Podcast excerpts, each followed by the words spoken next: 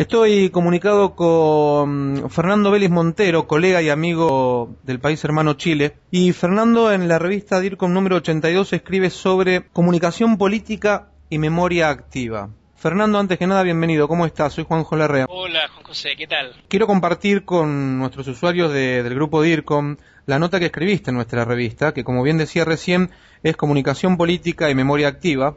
Eh, y le hiciste una entrevista a Tati Almeida. ¿Podés contarnos quién es Tati Almeida y de qué se trata esta, esta nota? La historia es la siguiente. El año pasado, a fines del año pasado, Tati Almeida, que es la DIRCOM, la encargada de comunicaciones de la, la Plaza de Mayo, línea fundadora, eh, vino a Chile a eh, lanzar un libro, ¿ya? un libro que hablaba sobre la historia de Alejandro, que era su hijo que fue asesinado en la época de la dictadura militar.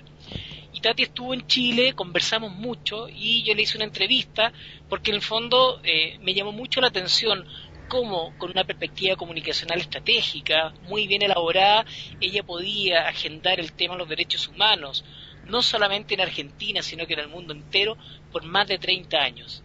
Entonces hubo una conversación que en el fondo buscó entender cómo se genera comunicación activa, cómo se genera memoria activa y en el fondo eficacia para nunca olvidar lo que ocurrió y por otro lado construir escenarios eh, de posibilidades, de agendamiento del tema con las nuevas generaciones. Fernando, estás en Santiago de Chile, te agradezco mucho esta participación y es para que nuestros usuarios, los del ámbito de la comunicación y que en este momento están en nuestra página web viendo esta, esta nota que hemos publicado parte del texto, sepan de qué se trata la entrevista completa que has hecho allí en Chile y que está, como les decía al principio, en el ejemplar número 82 del mes de marzo del 2009. Te agradezco mucho, Fernando. Muchas gracias, Juan José, y también quiero agradecer a la revista DIRCOM, que hoy día está siendo leída también en Chile y en otros países. Nosotros creemos que es un aporte para los DIRCOM poder sistematizar las experiencias y, por otro lado, traspasar buenas prácticas, eh,